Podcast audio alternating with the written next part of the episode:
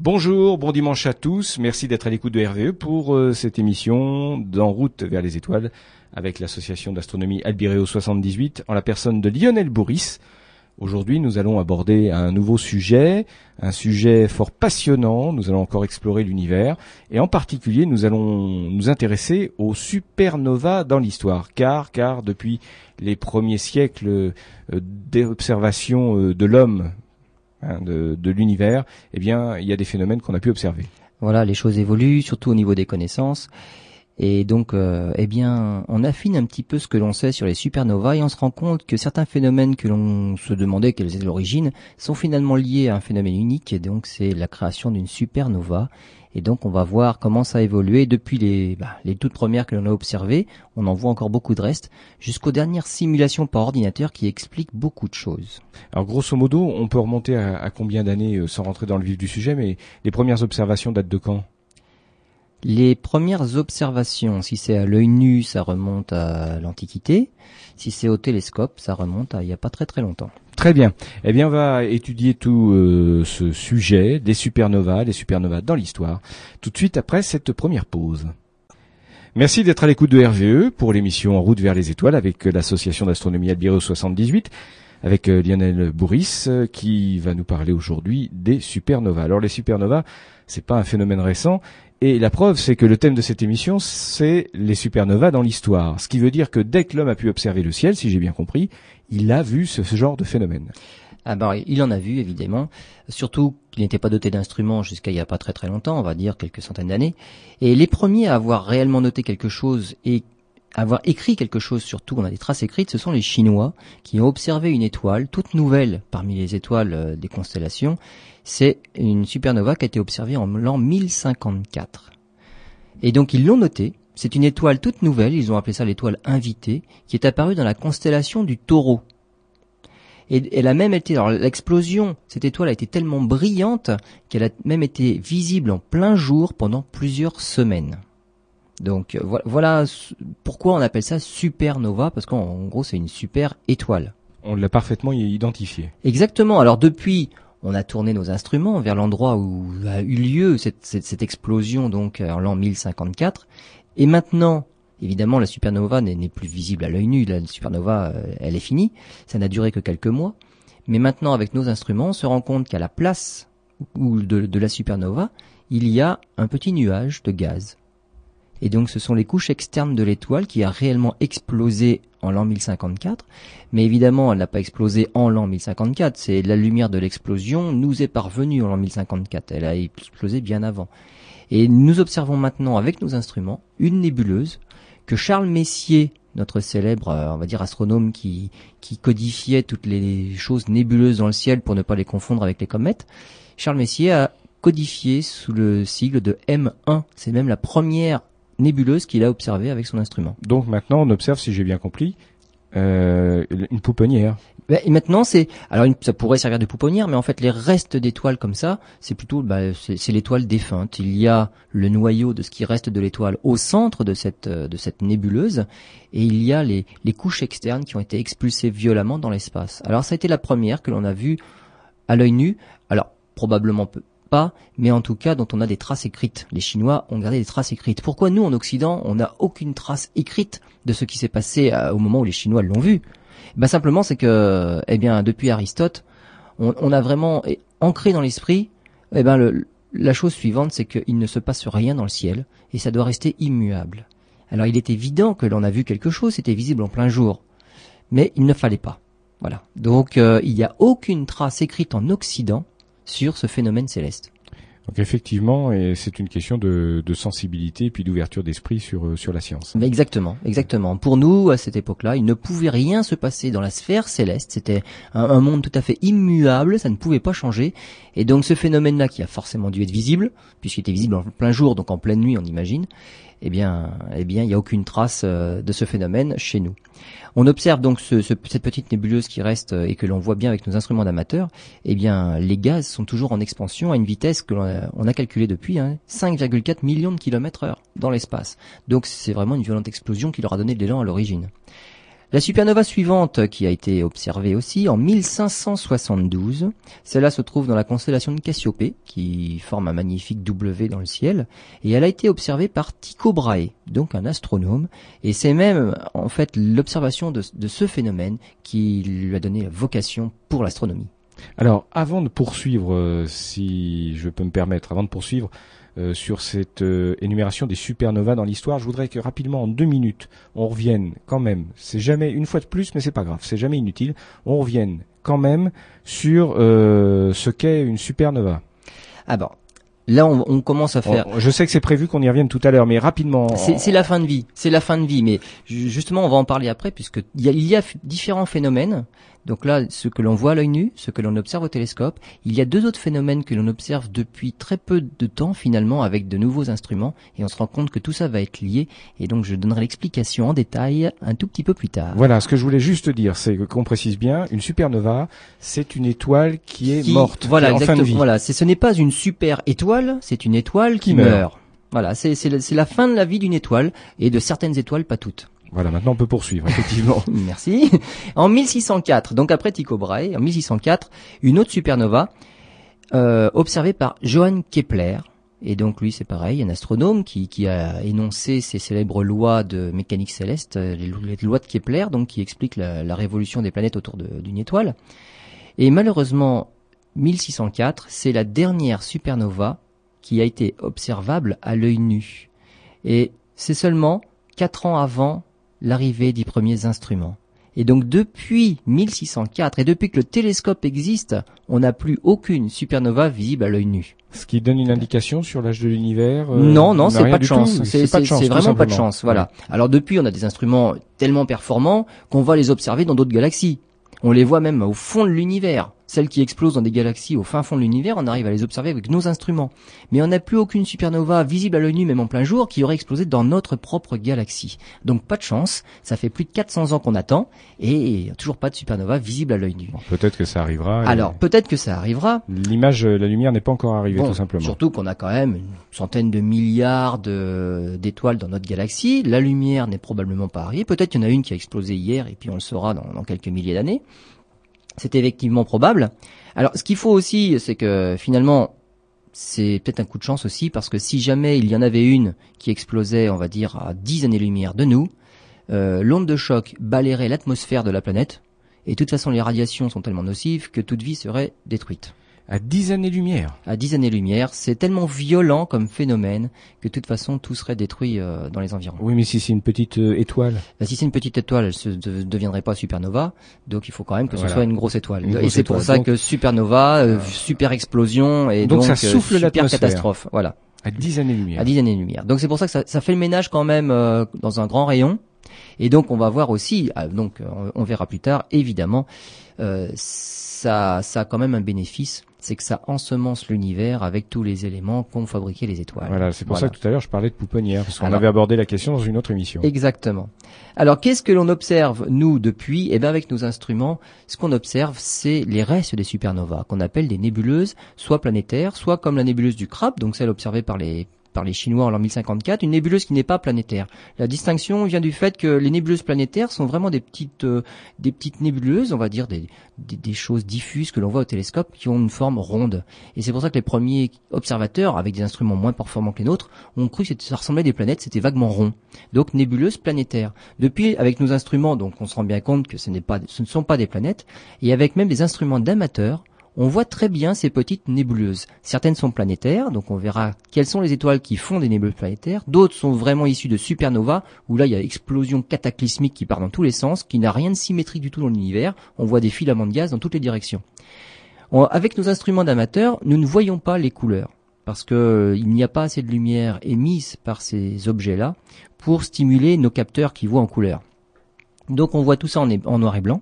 Et puis pour les revues et les photos, on colorise. Alors voilà, alors ce n'est pas qu'on colorise, on les voit en vraie couleur par contre, parce que quand on fait de la photo, on peut faire des pauses beaucoup plus longues. Si on fait deux minutes de pause, dix minutes de pause, deux heures de pause, alors là, il n'y a pas de problème, il y a tous les photons qu'il faut, toute la lumière qu'il faut pour voir les couleurs. Et donc il y a une célèbre nébuleuse que l'on commence à voir actuellement, qui se trouve dans la constellation de la Lyre, qui, porte le numéro 57 dans la liste des catalogues de, Charles Messier, M57, un magnifique petit anneau, on dirait un petit anneau de fumée, magnifique. Alors pour nous, c'est quelque chose de vaguement grisâtre, que l'on distingue tout à fait. On voit même au télescope l'étoile qui lui a donné naissance au centre. Et lorsque l'on en, en prend une photo, qu'on fait une pause suffisamment longue, toutes les couleurs apparaissent et on se rend compte que l'anneau est jaune, avec un intérieur plutôt vert et une bordure rouge. C'est magnifique. Donc c'est la nébuleuse de la Lyre que l'on voit actuellement. Elle se lève progressivement. Ce sera une nébuleuse qu'on verra parfaitement l'été, mais on la voit déjà le soir. Ça se lève le soir dans la constellation de la Lyre. Voilà. Est-ce qu'on aura cette photo sur le site euh, de l'association Albireo 78 Mais bien sûr, je l'ai déjà faite euh, il y a quelques années. Donc on peut trouver dans les nébuleuses planétaires la nébuleuse de la Lyre euh, M57. Sur le site dont on va rappeler l'adresse parce que c'est important. Eh ben au www.albireo78 dans notre galerie photo, il y a une, une rubrique nébuleuse. Eh ben c'est très bien. On va faire une seconde pause musicale et puis on va se retrouver pour parler d'une supernova qui a explosé il y a 170 000 ans. Vous êtes toujours à l'écoute de RVE pour l'émission En route vers les étoiles avec Lionel Bourris de l'association d'astronomie Albireo 78. Je vous rappelle d'ailleurs qu'avec le beau temps et l'été qui arrive, vous allez pouvoir observer plus facilement qu'en hiver, bien évidemment, nos, les astres. Voilà, sauf qu'il faut attendre plus tard parce qu'il fait nuit beaucoup plus tard. Voilà, exactement. En attendant, on en revient aux supernovas. Alors, il y a quelques minutes, nous parlions d'une supernova qui a explosé il y a 15 000 ans. Là, on va aller encore plus loin dans l'histoire avec une supernova dont je ne donnerai pas le nom, euh, qui a explosé il y a 170 000 ans quand même. Voilà, alors il y a 170 000 ans, une supernova a explosé, donc ça veut dire que la lumière a mis 170 000 ans pour nous parvenir. Donc finalement, par rapport aux supernovas historiques, euh, ce n'est pas la plus rapprochée puisqu'elle n'a pas été visible à l'œil nu euh, en plein jour, celle-là par contre mais elle n'est pas aussi éloignée que celle que l'on découvre euh, régulièrement dans les autres galaxies, puisqu'elle n'est qu'à 170 000 années. Et 170 000 années-lumière, ça la met dans une galaxie satellite qu'on appelle le Grand Nuage de Magellan. Notre galaxie, la Voie lactée, est accompagnée de galaxies satellites. Nous en avons plusieurs, la plupart sont visibles malheureusement pour nous depuis l'hémisphère sud et on les voit à l'œil nu de l'hémisphère sud. Ce sont des, petits nuages d'étoiles. Il y a le petit nuage de Magellan et le grand nuage de Magellan. Et dans ce grand nuage de Magellan, une étoile a explosé il y a 170 000 ans à peu près. Et sa lumière, donc la lumière de cette explosion, nous est parvenue en février 1987. Voilà pourquoi on appelle ça SN 1987A, supernova 1987, et c'était la première de l'année 1987. Ça veut dire quand c'est arrivé en février 1987, si on observait le, bon endroit dans le ciel, d'un seul coup une lumière s'est allumée. Exactement. Ça se produit comme ça. Voilà, tout comme si on allumait une ampoule. Exactement. On, a, il y a un interrupteur qui s'est allumé et une des étoiles de ce grand nuage de Magellan est devenue beaucoup plus brillante qu'elle n'était euh, la seconde d'avant. Alors comment on a détecté ça? Parce qu'en fait, il n'y a pas que la lumière qui nous arrive, l'énergie est répartie dans tout le spectre électromagnétique, donc il y a la partie visible du spectre, ça c'est ce que l'on voit avec nos yeux, avec les télescopes, mais il y a d'autres parties du spectre que l'on ne peut pas voir avec nos télescopes, mais avec des instruments qui, ben, qui sont spécialisés dans d'autres longueurs d'onde. Et en fait, on a détecté des neutrinos. Juste avant l'arrivée des photons, donc de la lumière visible, on a eu une bouffée de neutrinos qui est arrivé sur Terre. Alors les neutrinos sont un petit peu particuliers parce que ce sont des particules qui n'interagissent pratiquement pas avec la matière. Pourquoi? Parce qu'ils n'ont pas de masse et ils ne sont pas chargés. On est littéralement traversé par des neutrinos qui nous traversent, nous et la Terre, comme dans du beurre. Bah, ils portent bien leur nom. Hein. Voilà, neutrinos, tout à fait neutre. Tout, à fait neutre. Et donc, ce, jour-là, donc euh, début février 1987, euh, on a compté dans tous nos détecteurs de neutrinos, il y en avait trois en fait sur Terre, en général, euh, ils détectent les neutrinos qui arrivent de, l'autre côté de la Terre. C'est-à-dire que ce sont des énormes cuves de liquide un petit peu spéciaux, euh, avec des bardés de détecteurs, et lorsque un neutrino passe, ça laisse une traînée dans le liquide. Alors en général, cette traînée donc pour le ralentir, et ça émet une petite lumière. On appelle ça le, rayonnement de Cherenkov. C'est un russe qui qui a parler de ce, rayonnement-là. Et on détecte comme ça le passage d'une particule par le rayonnement qu'elle émet en traversant cette énorme cuve. Donc on a des piscines monstrueuses remplies de, de liquides particuliers pour détecter le passage d'une particule. Et donc pour ralentir ces neutrinos-là, en fait, il faudrait d'abord qu'ils traversent la Terre. Et donc lorsqu'ils ont traversé la cuve, en fait, ils viennent de derrière, en fait, ils viennent du sol, ils ont déjà traversé toute la Terre, puis la cuve, et on les détecte comme ça. S'ils arrivent directement de l'atmosphère, c'est pas suffisant, on ne les a pas assez ralentis, n'ont pas encore interagi assez. Et donc nous, nous avons, ou à l'époque nous avions trois énormes détecteurs de neutrinos, trois grosses cuves, et on a compté en tout 24 neutrinos en 13 secondes. Ça a suffi pour dire qu'il y avait quelque chose qui s'était passé d'anormal. Et donc, à 170 000 années-lumière, détecter 24 neutrinos, donc ça veut dire qu'il en a été émis énormément à l'origine, parce que là, vous imaginez une sphère de 170 000 années-lumière de rayons, les neutrinos ont été envoyés dans toutes les directions de l'univers, et nous, sur notre Terre, on en a eu 24, dans un tout petit, ben, tout petite portion de l'espace. Donc si on calcule le nombre de neutrinos qui a été émis au moment de l'explosion, nous 24 ça paraît ridicule, mais en fait, d'après les calculs, il en aurait été émis 10 puissance 58. Alors pour les non-mathématiciens, c'est une façon plus simple d'écrire un nombre gigantesque, c'est-à-dire un 1 avec 58 zéros derrière. Voilà, oui, parce que 10 puissance 58, pour ceux effectivement qui n'y connaissent rien, c'est vrai. Voilà, alors un 1 avec 58 zéros derrière, ça paraît encore énorme. Il faut dire que 1 milliard, c'est un 1 avec 9 zéros derrière. Donc ça veut dire que 10 puissance 58, c'est 10 000 milliards de milliards de milliards, et il faut dire milliards 6 fois. Oui, alors je comprends mieux pourquoi tout à l'heure euh, on disait qu'effectivement à 10 années-lumière, une supernova, ça détruit tout. Voilà, exactement. Là on est à 170 000 années-lumière, on a 24 neutrinos. Si elle émet 10 000 milliards de milliards, et ça faut le dire 6 fois, de neutrinos, si on est dans la proche banlieue, on en prend une vague monstrueuse, et là évidemment c'est pas bon pour nous. Et donc il a été émis autant de neutrinos, donc une quantité vraiment inimaginable. Et c'est par les neutrinos pratiquement que toute l'énergie d'une supernova est émise. Ça veut dire que ce n'est que plus tard qu'on a détecté la contrepartie visible de l'étoile. C'est-à-dire qu'on a juste eu cette alerte aux neutrinos là, et trois heures plus tard, les photons, la lumière visible sont arrivés. Et l'étoile a monté en magnitude et elle est devenue une étoile de magnitude 3. Alors magnitude 3, c'est pas énorme, mais c'est quand même une étoile qui est visible à l'œil nu. C'est la plupart des étoiles, les, des plus faibles étoiles visibles dans notre ciel, puisqu'on a quand même un petit peu de pollution atmosphérique, on va dire, un petit peu de pollution lumineuse, ce sont des étoiles de l'ordre de la magnitude 4. Donc c'est plus lumineux que les étoiles les plus faibles, on va dire. Donc cette étoile-là a atteint son maximum et elle a mis des mois à décroître. Mais l'avantage, c'est que justement ces neutrinos-là nous ont donné un signal d'alerte on a pu diriger les télescopes vers l'endroit où, d'où venaient ces neutrinos-là, et on a pu étudier l'étoile pendant un moment. Et donc on, on étudie toujours l'étoile. Donc ça fait déjà 20 ans maintenant qu'elle a explosé. Depuis 20 ans, on étudie cette explosion et on regarde ce qu'il se passe.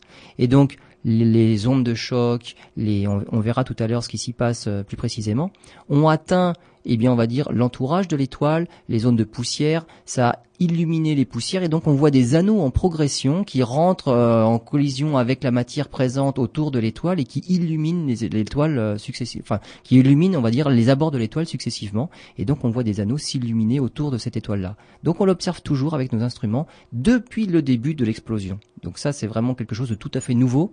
C'est pas quelque chose qu'on découvre après coup comme la plupart de nos nébuleuses planétaires. Il y a une nébuleuse planétaire, mais il y a longtemps que l'explosion a eu lieu. Alors, pour ne pas justement se, laisser déborder par les événements, on a envoyé dans l'espace des satellites spécialisés. Et notamment, il y en a un qui s'appelle Swift, on l'a envoyé euh, en 2004, qui lui est chargé d'étudier une autre particularité qui est liée justement à ces explosions de supernova qui sont les sursauts gamma. Là, on a parlé de l'émission de neutrinos, il y a un autre phénomène aussi qui est, le sursaut gamma. Alors ça c'est quelque chose de tout à fait mystérieux. De temps en temps on a une bouffée de sursaut gamma, une bouffée de rayons gamma. Alors ce sont des rayons qui sont plus énergétiques que les rayons X. C'est vraiment des rayons X durs. Donc là, euh, cela aussi nous ferait mal. Alors ceux-là font très mal. Très mal. C'est pas que alors ce, ne sont pas des, des particules comme les neutrinos qui eux n'interagissent, on va dire absolument pas, c'est pas grave. Mais les rayons gamma, eux, par contre, sont vraiment nocifs. Ceux-là, ils interagissent avec la matière. C'est pire que les rayons X. Et donc ce satellite-là, on l'a envoyé euh, dans l'espace en 2004, et le 18 février 2006, il détecte un sursaut de gamma d'une trentaine de minutes qui vient de la constellation du Bélier. Et en trois minutes, il détermine assez précisément la position pour lancer une alerte au sol. Et à ce moment-là, on dirige tous les instruments vers l'endroit désigné par le satellite, et en deux jours, on obtient justement la position précise du sursaut et on voit que ça vient d'une toute petite galaxie mais qui est très très très loin dans l'univers. Et en moins de trois jours, l'étoile responsable du sursaut gamma devient visible, euh, visible, enfin dans la lumière, visible pas en plein jour, mais elle devient visible sur les sur les instruments. Et en fait, l'étoile a explosé juste quelques minutes après l'émission de sursaut gamma, Mais comme pratiquement toute l'énergie est concentrée dans ces rayonnements invisibles, la partie visible du spectre brille plus lentement et plus tard. Mais là, on a un satellite qui est capable de nous dire exactement ce qui se passe. Et comme on est de plus en plus automatisé, l'alerte satellite commande des télescopes qui se dirigent immédiatement vers la zone du ciel qui est justement euh, bah, d'où vient le, le problème. Et on a les images dès le départ. Donc, si j'ai bien compris, ces sursauts gamma nous permettent, nous disent en avant-première, nous disent bientôt vous allez pouvoir observer euh, visiblement une supernova. Exactement comme euh, effectivement il y a ce décalage dans le temps du enfin de, de, voilà, vitesse de la lumière c'est le phénomène avant-coureur de la partie visible de, de en fait, du phénomène. on ne voit pas ce phénomène à l'œil nu non. bien qu'il ait eu lieu en même temps. Exactement sauf qu'il prend, la lumière, voilà, il prend un peu d'avance voilà la lumière est plus lente à venir il prend un petit peu d'avance. En fait il se passe avant l'explosion. On va pas dire que la lumière est plus lente puisque toutes les tout le rayonnement électromagnétique vont à la même vitesse. C'est la vitesse. de la lumière. Donc ils prennent pas d'avance ou de retard. Mais c'est un phénomène la production de rayons gamma est un phénomène qui se produit avant l'explosion elle-même Hmm. Et donc, quand on détecte ces, ces sursauts gamma et qu'on est assez rapide pour diriger, l'instrument vers l'endroit où il a lieu, eh bien, on peut assister à l'explosion puisque les photons de l'explosion nous arrivent juste après. Donc, ce qui veut dire que grâce à ce à ces moyens, on va pouvoir en observer quand même. On ah, disait tout à l'heure justement euh, dans, l'autre partie de l'émission que qu'il n'y avait pas vraiment l'occasion de, depuis de nombreuses années d'en observer. Euh... Mais tout à l'heure on disait d'en observer à l'œil nu. À l'œil nu, oui. Mais je disais bien. que dans toutes les galaxies, on, en, voit plein, plein, plein. Mais tous les ans, on en voit dans les galaxies. Mhm. Donc il y a, y a, tellement, il y a tellement de galaxies. Il y, a plusieurs milliards, des centaines de milliards de galaxies. Forcément, il y a toujours une supernova qui explose à droite, à gauche dans l'une des galaxies. Mais pas chez nous. Heureusement pour nous. Très bien, on fait une nouvelle pause et dans quelques instants, on va parler du mécanisme des supernovas. On avait essayé d'aborder le sujet très rapidement, on avait rappelé en début d'émission ce qu'était dans les grandes lignes une supernova. Là, on va aller un peu plus dans l'analyse du phénomène, dans... on va décortiquer la chose. À tout de suite. Nous sommes dimanche et vous écoutez RVE et en particulier En route vers les étoiles avec l'association d'astronomie Albireo 78 et Lionel Bourris qui en est le président. On va continuer d'explorer l'univers, on va s'intéresser toujours aux supernovas. On a fait un petit rappel historique il y a quelques instants. On a commencé à parler d'un satellite, le satellite Swift, qui permet d'observer les sursauts gamma qui sont précurseurs de l'observation à l'œil nu euh, des supernovas. On va revenir, comme on vous l'avait promis, à l'explication du mécanisme des supernovas. on sait que c'est une étoile qui est en train de mourir. Voilà, c'est la mais c'est un peu court, jeune homme. C'est la fin de vie d'une étoile. Alors une étoile euh, vit, on va dire la, très très grande majorité de sa vie à transformer de l'hydrogène en hélium.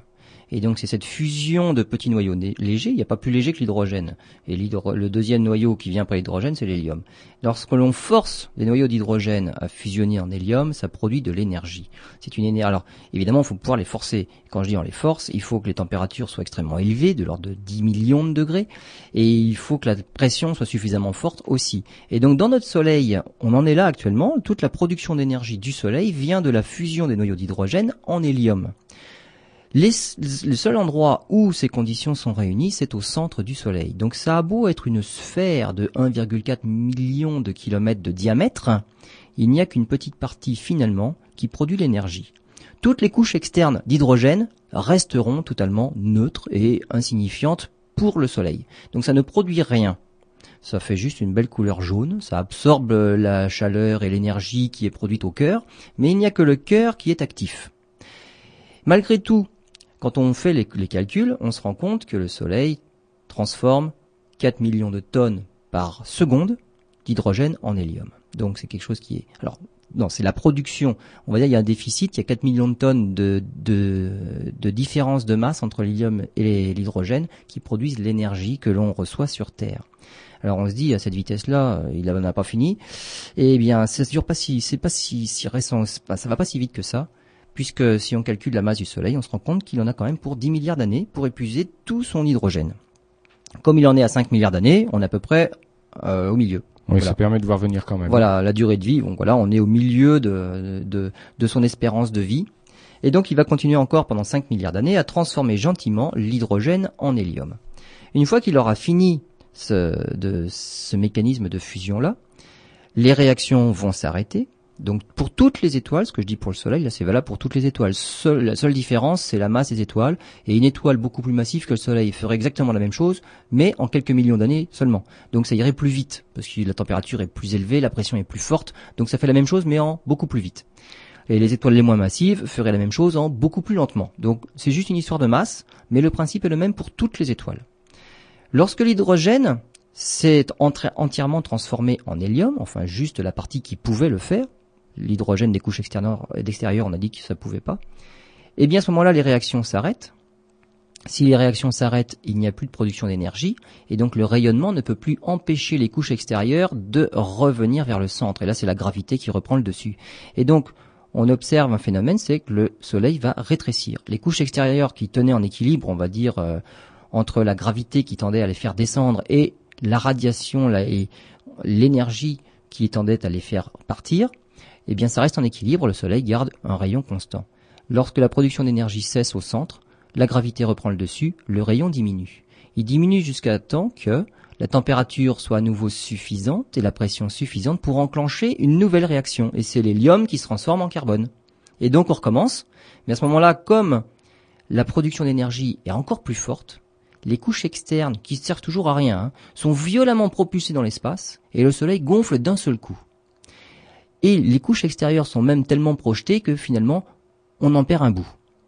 Donc vraiment la couche tout à fait extérieure se retrouve violemment, enfin violemment on va dire, même gentiment expulsée dans l'espace pour faire, eh ben on va dire, une petite bulle qui va s'étendre tranquillement dans l'espace.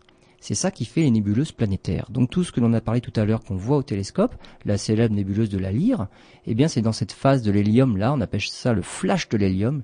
Euh, vraiment au début de l'enclenchement de la réaction de fusion de l'hélium en carbone, eh bien il y a un flash qui propulse dans l'espace, mais gentiment, c'est pas une explosion, ça propulse gentiment dans l'espace les couches extérieures de l'étoile. Ça fait une nébuleuse planétaire. Et donc notre hélium se transforme en carbone. Pour le Soleil, finalement, ça ira que là, parce que lorsqu'on aura épuisé cette énergie-là, le carbone aura du mal à se transformer en autre chose. Le Soleil, bah, ça pareil, les réactions vont s'arrêter, mais finalement, il n'a pas assez de masse pour atteindre le degré du dessus pour enclencher d'autres réactions. Et donc, ça finira en naine blanche. Cette naine blanche-là, eh bien, continuera ses réactions jusqu'à temps qu'il n'y ait plus grand-chose à réagir, et ça finira en naine brune et il s'éteindra progressivement. Voilà, mais il y aura pas donc euh, ça se transformera pas en supernova. Voilà, le Soleil ne se transformera pas, en, supernova. Voilà, il aura sa phase géante rouge, hein, puisqu'on a dit tout à l'heure quand l'hélium se transforme en carbone, l'énergie, la production d'énergie est trop forte et donc ça s'étend. Le Soleil va gonfler, il va devenir plus rouge et les, couches extérieures du, Soleil vont arriver pratiquement à l'orbite de la Terre. Donc hmm. il faudra qu'on ait déménagé d'ici là, sinon on, on habitera vraiment dans la proche banlieue. Mais il ne pourra jamais devenir une supernova parce qu'il n'est pas assez massif.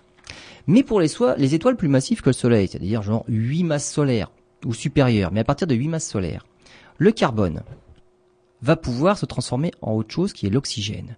Et là, on va voir que ça va aller en s'accélérant. Tout à l'heure, on a mis 10 milliards d'années pour transformer l'hydrogène en hélium. Le carbone en, oxygène, c'est 600 ans. Oui, c'est rien du tout. encore, on se dit 600 ans, bon, c'est quand même plus qu'une durée de vie humaine. L'oxygène ensuite se transforme en silicium, mais là c'est 6 mois. Uh-huh. Le silicium devient du fer en un jour. Ça s'emballe quoi. Ça sent exactement, ça s'emballe, ça va de plus en plus vite. Et là, à ce moment-là, lorsque le cœur est devenu du fer, plus rien ne se passe parce que d'un noyau de fer, on ne peut pas tirer d'énergie. Donc il n'y a pas de réaction qui iront au-delà du fer.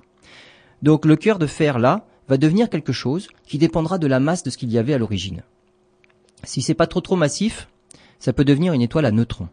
Alors une étoile à neutrons, c'est quoi? C'est tellement dense mais une cuillerée à soupe, ça pèserait des milliards de tonnes. Donc voilà la densité de la matière. C'est tellement dense que les protons et les électrons des atomes sont forcés de fusionner pour devenir des neutrons. Et donc on a ce qu'on appelle une étoile à neutrons. Il n'y a plus que des neutrons, donc vraiment une, matière un peu particulière. Ce sont des neutrons. Euh, c'est une étoile qui devient toute petite, toute petite. On va dire quelque chose de la masse du Soleil aurait la taille d'une ville. Alors qu'une naine blanche, c'est quelque chose de la masse, la masse du Soleil aurait la taille de la Terre. Là, une étoile à neutrons, c'est plus petit, c'est la taille d'une ville pour la masse du Soleil. C'est du concentré. C'est du, c'est du hyper concentré. Pour une étoile qui serait encore plus massive, cette étoile à neutrons-là continuerait à se contracter et on arriverait au fameux trou noir. Donc le trou noir, c'est la fin de vie d'une étoile euh, très très massive. au moment où il y a formation de ce noyau de fer là. Le reste de l'étoile se trouve en, orbite sur un disque et ça tourne puisque, l'étoile a diminué son rayon, elle tourne de plus en plus vite. Donc c'est comme la patineuse qui replie les bras vers elle pour accélérer la, pirouette. Et ben c'est pareil. Le cœur de l'étoile devient tellement tellement petit, on a dit c'est la taille d'une ville pour une étoile à neutrons d'une masse solaire. Eh bien c'est pareil, les couches externes de l'étoile sont attirées vers ce petit cœur-là, et en étant attirées, ça augmente la rotation, et ça tourne de plus en plus vite. Les frictions dues à justement ce, bah, cette rotation euh, effrénée autour du centre euh, de ce qui reste de l'étoile, ça fait monter la température jusqu'à 40 milliards de degrés. Et cette température-là, dans les 40 milliards de degrés, ça crée justement un rayonnement qui tombe dans les rayonnements gamma. gamma. Voilà. Voilà. Et donc voilà le rayonnement hyper énergétique d'où il est produit. C'est juste la formation de cette petite étoile, soit étoile à neutrons, soit trou noir, de ce qui reste de la grosse étoile, par friction de la matière qu'il y avait autour. Et en général, ce rayonnement-là est diffusé selon les pôles, donc de l'axe de rotation. Donc il y a des jets de bouffées de rayonnement gamma qui s'échappent par les pôles de l'étoile qui tourne sur elle-même à une vitesse effrénée. Et ce jet-là ne va pas en lui-même faire exploser le reste de l'étoile. Ce n'est pas comme ça que ça se passe. Il va encore y avoir autre chose. Il y a encore une transformation. Il y a encore d'autres choses qui vont se passer en, moins d'un millième de seconde. Donc là, on, on arrive dans des, dans des simulations par ordinateur. Les, le, reste de l'étoile, les couches externes de l'étoile vont se diriger violemment vers ce cœur de, de, fer là, cette toute petite étoile.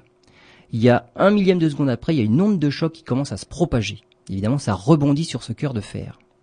Et le flot de neutrinos est ensuite créé par le cœur, et ce flot de neutrinos-là va rattraper l'onde de choc et va traverser les couches extérieures et va justement absorber toute l'énergie de l'onde de choc. Et donc voilà quand sont créés les neutrinos.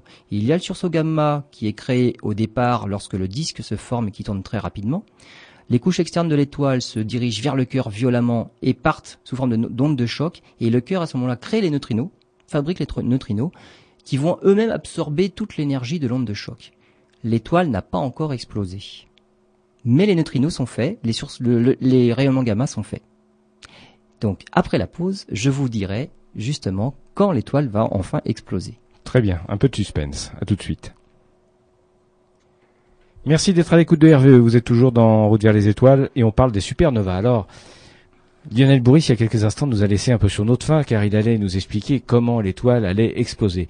Alors, euh, je dirais, allez, oncle Lionel, explique-nous comment ça explose. Donc, on a formé notre sursaut gamma qui n'a, dans la plupart des cas, pas complètement détruit l'étoile. Il est possible que ça le fasse. Hein. Il y a des cas où euh, ce, ce flot de, de, bouffées gamma suffisent à faire exploser l'étoile.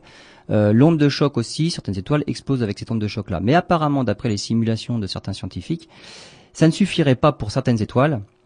Le, après le flot, l'émission de flot de, de neutrinos, euh, le gaz des couches externes retombe à nouveau vers le centre de l'étoile de manière turbulente et ça finit par faire secouer le cœur de l'étoile.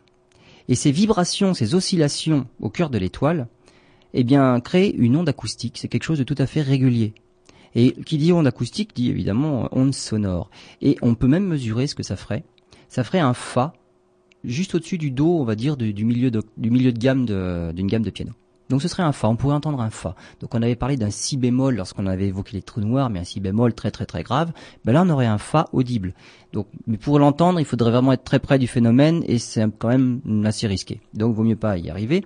Donc ces oscillations arrivent simplement 8 dixièmes de seconde après la production de neutrinos. Donc ça arrive un petit peu après. Les oscillations vont en s'accentuant, il y a un phénomène de résonance et finalement elles deviennent tellement intenses qu'elles finissent, elles, par expulser les couches externes, et voilà comment ça explose.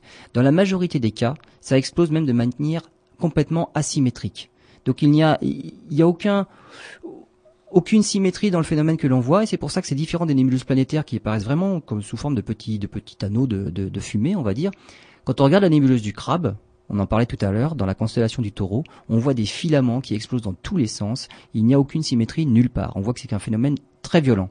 Et donc là, les simulations prouvent que c'est ce phénomène-là qui provoque justement cette explosion asymétrique. Il y a même des cas l'explosion est tellement asymétrique que ça, crée une propulsion dans un sens et l'étoile est violemment éjectée dans un autre sens à une vitesse qui peut même atteindre 700 km par seconde. Donc si ça explosait de manière symétrique, l'étoile reste au milieu. C'est ce qu'on voit justement dans la, célèbre euh, petite nébuleuse de la Lyre M57, on voit l'étoile au centre. Dans beaucoup d'autres cas, l'étoile est elle-même euh, expulsée dans une certaine direction à cause de cette explosion asymétrique. Et donc voilà comment une supernova se crée. Voilà l'explication des sursauts gamma, du flot de neutrinos, et tous ces signes-là sont des signes avant-coureurs. Pour autant, ces supernovas-là, on les appelle les supernovas de type 2, nous intéressent, on va dire, beaucoup moins que les supernovas de type 1. Et les supernovas de type 1 seraient dues, par exemple, à la fin de vie du Soleil. On a dit tout à l'heure que le Soleil ne pouvait pas devenir une supernova. Et puis oui, justement. Eh oui, justement, sauf dans un cas particulier, si on vivait dans un système d'étoiles doubles. C'est-à-dire que le Soleil serait accompagné par une autre étoile. Le Soleil arrive en fin de vie sous forme de naine blanche. Donc là, normalement, il finit sa vie comme ça, il se passe rien de spécial. Sauf si cette naine blanche-là attire à elle la matière de son compagnon. Et finalement, tout ce qui l'empêchait de faire mieux, c'est-à-dire un manque de masse, un défaut de masse, il récupère la masse sur l'étoile voisine. Sa masse augmente, et finalement, il va réussir à atteindre la masse critique suffisante pour exploser lui-même. Et ce phénomène-là est nettement plus intéressant que le précédent, parce que, à ce phénomène-là, se, se, se, produit toujours de la même façon. Et c'est toujours en atteignant la même masse critique que le même phénomène se reproduit.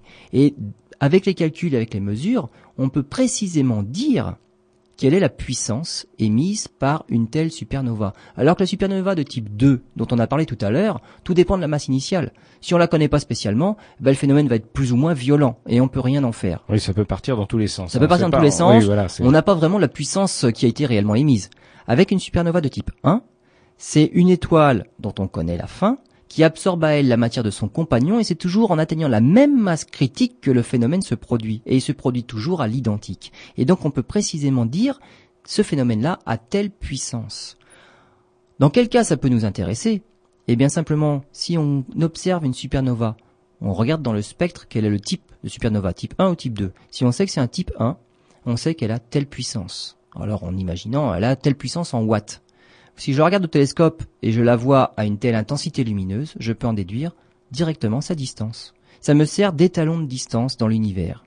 C'est une chandelle dont je connais la puissance. Contrairement aux supernovas de type 2, je ne peux pas en connaître la puissance. Voilà, réelle. parce qu'on connaît le mécanisme, on connaît le début et la fin. Exactement. Donc on est capable, en observant un système euh, solaire, de dire, bah, il en est à tel stade, euh, et on peut mesurer. Enfin, voilà. voilà. Cette supernova-là de type 1 n'arrive toujours que dans une certaine condition et il n'y a pas, il n'y a pas le choix. Donc on sait exactement identifier le phénomène, on sait dire quelle est sa puissance. Et donc ça nous sert justement pour arpenter l'univers. Et c'est justement ce type de supernova là de type 1 qu'on a qu'on a qu'on a observé euh, il y a a pas très longtemps maintenant. Une dizaine de supernovas dans le fin fond de l'univers. On a mesuré leur vitesse de fuite puisque l'univers est en expansion. On pensait jusqu'à il y a pas très longtemps non plus que l'expansion était constante. Eh bien non, l'expansion s'accélère. C'est-à-dire que ces étoiles-là, ces supernovas-là que l'on a vues au fond de l'univers, on se rend compte qu'elles nous fuient moins vite que des étoiles qui sont plus proches. Ça veut dire que puisqu'elles sont plus loin, ça veut dire avant, il y a longtemps, dans le passé, l'expansion de l'univers était moins rapide que l'expansion n'est maintenant. D'accord. Donc l'expansion s'accélère, d'où l'arrivée de cette énergie sombre qui fait accélérer l'expansion de l'univers.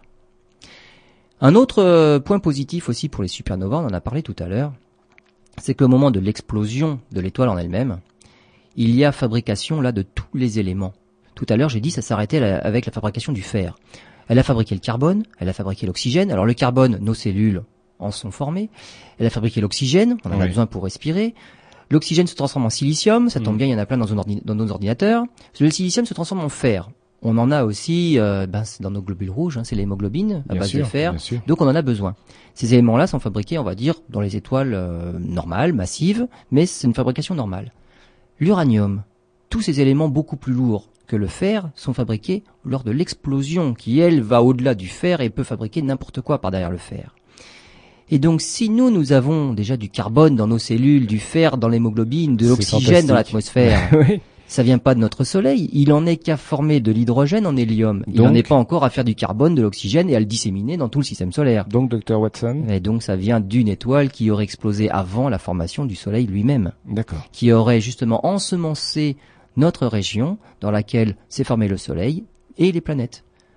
Donc nous, nous nous sommes formés sur les cendres, sur les restes d'une étoile qui aurait explosé pas très longtemps, paraît-il. On, on- on peut mesurer ça précisément. On a des indicateurs radioactifs qui diraient qu'il y a 5 milliards d'années, justement, une explosion se serait produite dans le- l'environnement proche de notre système solaire qui aurait ensemencé notre nébuleuse. Bon, ça a été assez vite, en fait. Et 4 milliards 600 millions d'années, c'est le- l'âge du Soleil. Oui, Et donc, on voit bien qu'il y a très 400 vite. millions d'années d'écart. 400 millions d'années. Alors cette supernova qui a ensemencé notre nuage a même évidemment créé une onde de choc et cette onde de choc là a pu mettre en mouvement, en mouvement notre nuage qui lui s'est contracté, a formé le Soleil, les planètes et ainsi de suite. Et tout ce que l'on trouve sur Terre, ça vient pas du Soleil, ça vient de cette étoile là qui a explosé il y a 5 milliards d'années. Est-ce qu'on saura un jour où, où elle se situait? Ou c'est plus qu'improbable? Non, c'est c'est probablement très improbable parce que tout bouge dans la galaxie. Il y a 5 milliards d'années, on a fait déjà quelques tours autour de la galaxie, donc euh, on peut pas savoir par rapport au Soleil parce que l'onde de choc en plus est symétrique. Donc ça pourrait arriver de n'importe quelle n'importe laquelle direction. De toute façon, elle ensemence l'univers dans toutes les directions, l'étoile qui explose. Ouais. Donc on peut pas savoir dans où elle a explosé. Ce qui, ce qui donne tout à fait la- de la réalité au, au titre d'un ouvrage de- d'Hubert Reeves qui s'appelait euh, Poussière d'étoiles. Exactement. Exactement. Nous, Nous sommes, des poussières d'étoiles. En cœur, en, En plus, cœur, en c'est plus. joli. ouais. Voilà, nous sommes des poussières d'étoiles, mais au sens propre du terme. Voilà, nous sommes nés sur les cendres d'une étoile qui a explosé. Et s'il n'y avait pas eu d'étoile qui avait explosé avant la formation du, Soleil, nous n'existerions même pas, puisque nous n'aurions pas ce fer, ce carbone, cet oxygène dont nous sommes faits. Donc, sans l'étoile qui a explosé il y a 5 milliards d'années, nous n'existerions plus. Pour finir, je vais parler d'une étoile un peu particulière que l'on observe dans l'hémisphère sud, dans la constellation de la Carène.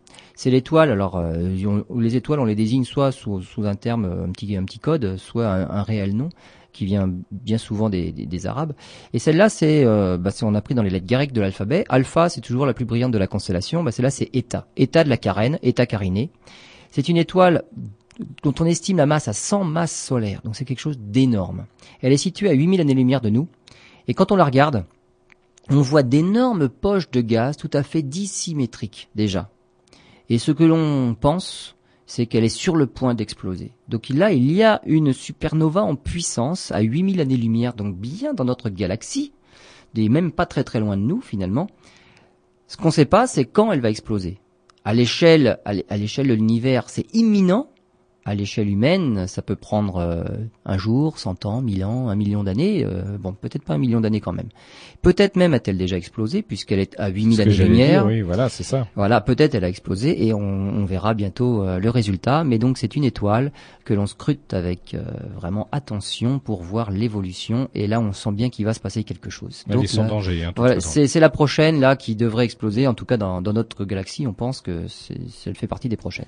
Eh bien, espérons que nous serons encore là pour pouvoir l'observer, hein, n'est-ce pas Et puis en parler dans une émission, même si c'est dans 100 ans. hein. Exactement, Voilà. exactement. Merci Lionel pour euh, ce sujet fort passionnant, ce voyage dans l'espace en route vers les étoiles. euh, L'émission porte bien son nom.